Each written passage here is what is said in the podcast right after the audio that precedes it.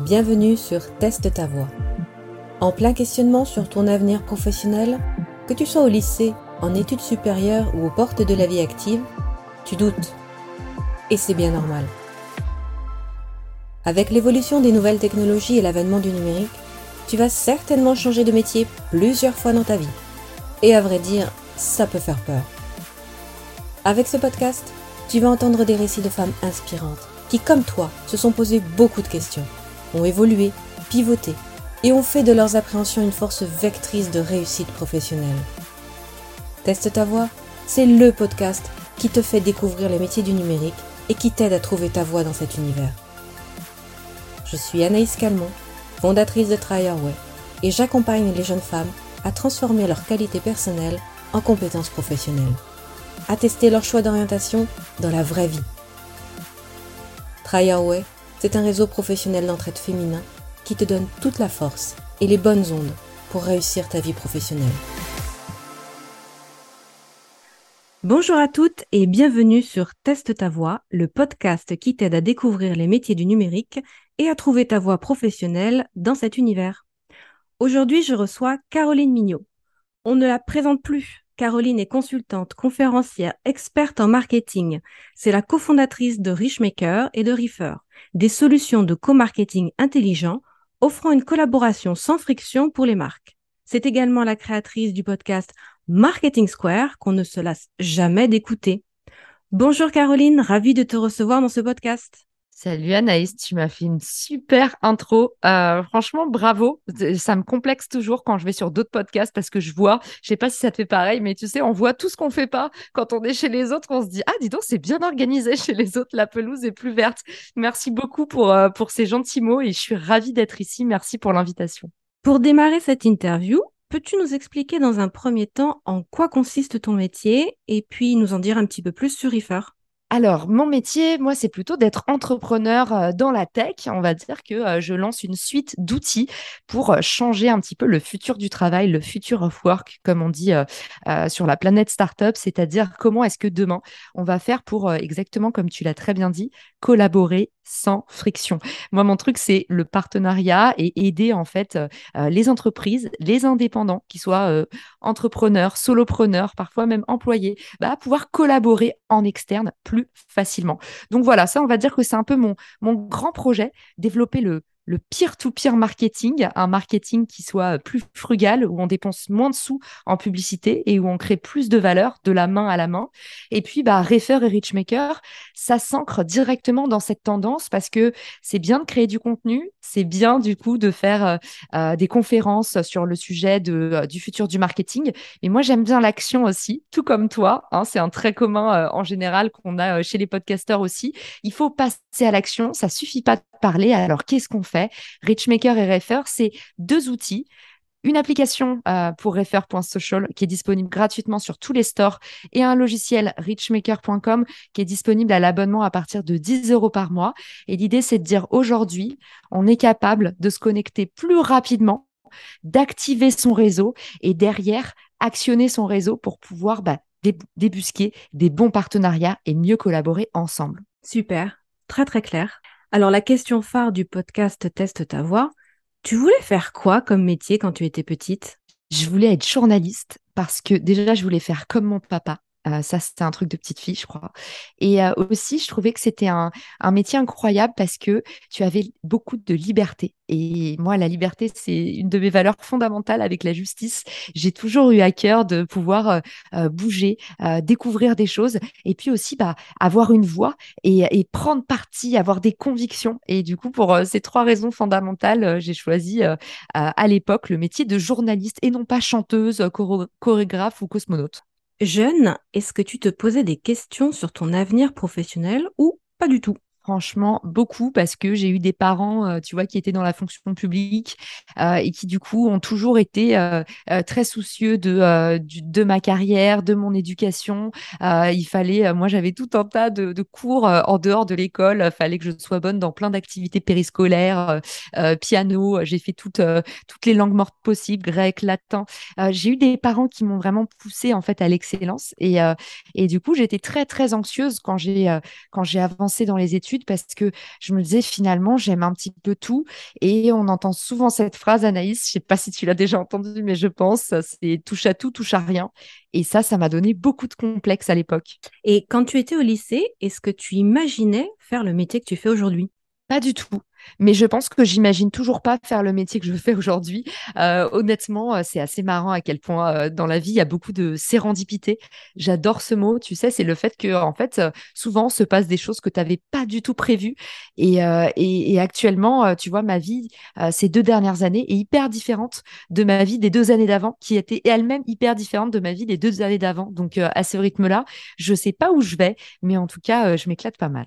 Et quelles étaient tes qualités personnelles étant enfant ou adolescente, qui aujourd'hui correspondent à tes compétences professionnelles? Alors, je vais te dire déjà le côté littéraire. Et ça, c'est un truc qui souvent me sert dans la vie. C'est euh, le fait d'avoir en fait l'amour des mots l'amour des gens. Euh, du coup, euh, les littéraires, bah, ils sont très à l'aise pour écrire, ils aiment beaucoup parler, et puis, bah, en général, ils savent bien écouter aussi, parce que souvent, les littéraires sont aussi un petit peu des empathiques, euh, c'est-à-dire qu'ils s'intéressent aux autres, à leurs émotions, à leurs sentiments. C'est aussi pour ça, d'ailleurs, qu'ils savent souvent bien les peindre, les dessiner ou les écrire. je pense que c'est ça qui m'a le plus, qui est le plus transparent entre hier et aujourd'hui. Je dirais, c'est mon côté, mon âme littéraire. Très joliment dit en tout cas. Et te souviens-tu de ton tout premier stage ou poste en entreprise? Et comment tu te sentais à l'époque? Et comment tu as vécu ton entrée dans la vie active? Mon tout premier stage, c'était un stage de découverte analyse. Tu sais, le truc où au final, bon, bah, tu produis pas tellement de valeur.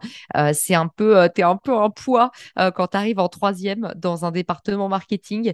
Mais j'ai été hyper touchée par la gentillesse que j'ai eue, l'accueil incroyable que j'ai eu chez ImageDoc. C'était une rédaction et c'était mon papa qui m'avait qui m'avait trouvé ce stage. Donc, je crois que j'ai fait une ou deux semaines à la rédaction de ImageDoc. ceux de notre génération connaissent ImageDoc c'était euh, le euh, magazine un peu à succès euh, quand tu t'intéressais aux sciences et vie. Du coup, il y avait plein d'images d'animaux, tout ça, plein de. c'était un magazine un peu d'éducation et il m'avait fait faire beaucoup d'archivage. Et j'avais adoré. Anaïs, moi, ça me faisait euh, beaucoup rêver le, job de bibliothécaire, notamment. Je me souviens que je voulais. Euh, euh, c'est un truc qui m'attirait beaucoup. Donc, j'ai adoré l'accueil que j'ai eu. les gens que j'ai rencontrés étaient des vrais passionnés. Et puis surtout, bah, ils m'ont donné un projet qui me plaisait, qui était de faire de l'archivage, du rubricage. Et moi, comme j'ai un côté un petit peu contrôle fric de l'organisation, bah, ça m'avait vachement plu. Avec le recul, as-tu identifié soit des éléments, des situations ou encore des personnes qui t'ont fait évoluer, qui t'ont fait prendre conscience de tes qualités et de tes compétences? Oui, je pense que c'est d'ailleurs complètement que les personnes qui m'ont fait à chaque fois prendre conscience de mes compétences et évoluer. c'est drôle parce que la baseline de Refer, c'est les rencontres changent nos vies, façonnent nos carrières et accélèrent même le cours de l'histoire. Je pense que c'est pas, tu vois, c'est pas des phrases pour faire bien au-dessus d'un baby-foot. Hein, c'est un truc qui qui nous parle et qui nous irrigue. j'ai eu que des rencontres Anaïs dans ma vie pour m'aiguiller, me donner confiance. Euh, et vraiment, je dois tout euh, aux autres, à ceux qui m'ont aidé. J'ai eu la chance d'avoir vraiment des bonnes étoiles. Et je pense que les premiers, pour répondre euh, concrètement à ta question, ça a vraiment été mes profs. J'ai des profs qui, ont changé ma vie.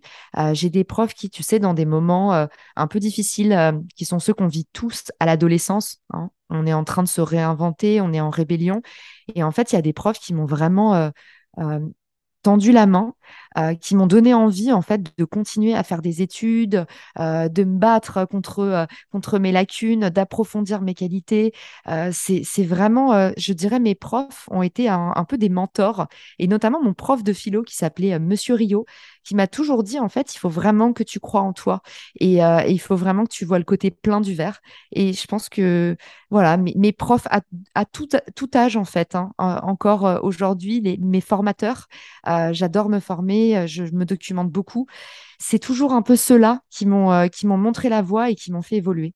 As-tu été témoin ou vécu des situations sexistes, des remarques désobligeantes et qu'as-tu ressenti? Alors oui, énormément. déjà, j'ai passé deux ans à bosser dans la mode à New York, donc autant te dire que c'était assez folklore. après, j'ai vécu aussi des situations pas terribles dans la restauration.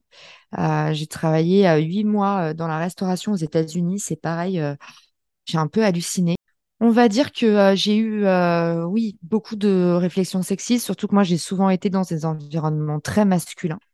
comment j'ai réagi plus le temps passe, moins ça te fait mal en fait. Et je pense que plus grandit ton estime de toi, euh, moins tu as besoin des autres en fait pour jouer le rôle de miroir. Et du coup, ça a fini par me couler dessus jusqu'à aujourd'hui où tu vois ma façon de, de m'engager en tant que euh, militante féministe, c'est jamais de dire euh, on m'a fait ci, on m'a fait ça et de montrer du bois et de montrer du doigt.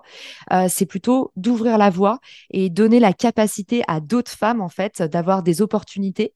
En, moi, je sais que je fais tout le temps croquer en priorité bah, les femmes de mon réseau, faire en sorte de leur donner des conseils, de leur apporter mon soutien.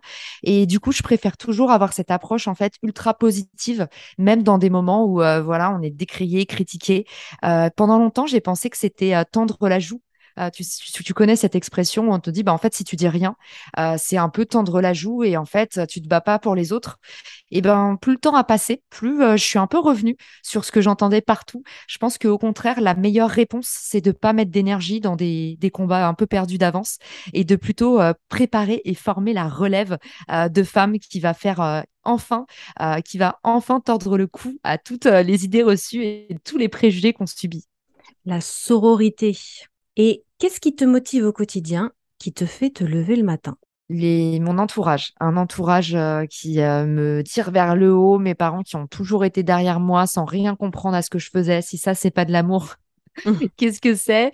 Mon, mon, merveilleux petit ami, euh, les, créateurs avec lesquels euh, je suis devenue euh, collègue. Tu sais, quand tu es entrepreneur, c'est hyper dur au début parce que tu perds, en fait, tu vois, on parlait de sororité juste avant.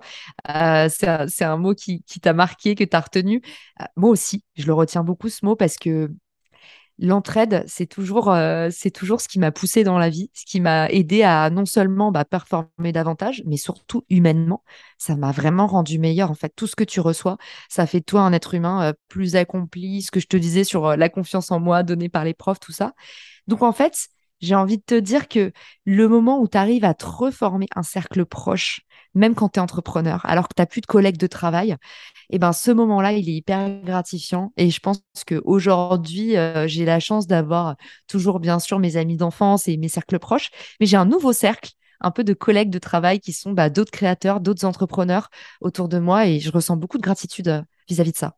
As-tu un rôle modèle féminin qui t'inspire aujourd'hui, une sorte de référence pour toi? Franchement, il y en a plein. Euh, typiquement, euh, Claire Ribouillard qui nous a mis en relation. Euh, c'est une nana qui, qui déchire. Je...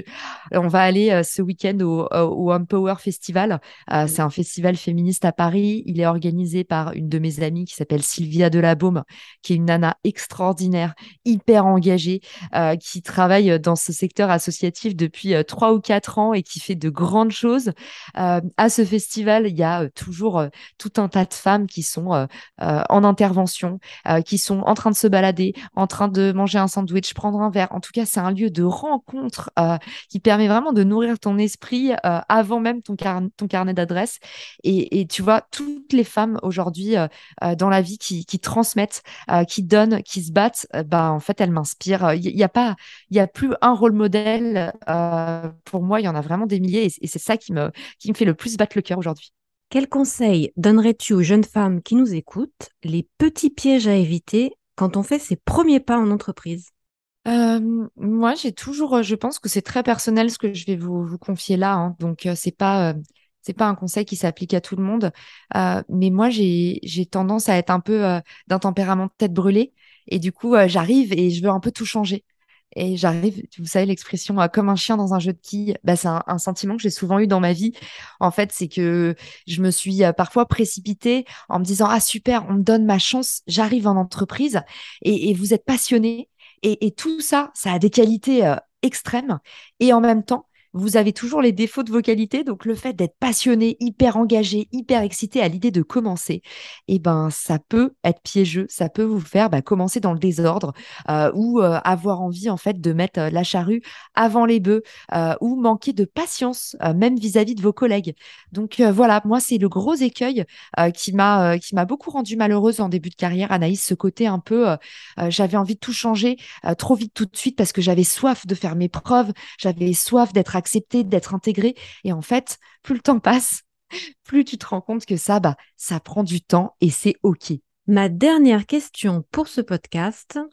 Aujourd'hui, que dirais-tu à une jeune fille qui souhaite travailler dans l'univers du numérique? Je lui dirais de foncer parce qu'il y a plein de belles opportunités. Aujourd'hui, même s'il n'y a pas énormément de femmes, on a des justement euh, il faut considérer toujours le côté plein du verre. On est un vrai quota. Et moi, j'ai jamais eu le syndrome de l'imposteur. Je me suis jamais sentie illégitime.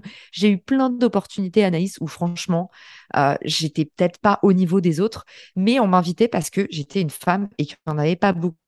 Donc pour toutes celles qui se disent «Ah, j'aimerais bien bosser dans le numérique mais ah c'est un milieu d'hommes ou oh c'est pas pour moi c'est trop technique n'écoutez pas regardez pas le paysage tel qu'il est aujourd'hui parce qu'il va changer demain écoutez vraiment votre cœur allez-y avec les tripes et ça marchera Merci beaucoup pour cette interview et merci pour ton témoignage et ton retour d'expérience. J'espère qu'on aura réussi à susciter des vocations car oui, on manque cruellement de femmes dans le numérique. Et mon but, c'est que toutes les prochaines générations de femmes s'emparent du numérique et se fassent une place dans cet univers. Merci à toi Caroline. Génial, merci Anaïs. Et si vous avez aimé l'épisode, n'hésitez pas à envoyer des étoiles sur les plateformes de streaming à Anaïs pour l'encourager. Salut à tous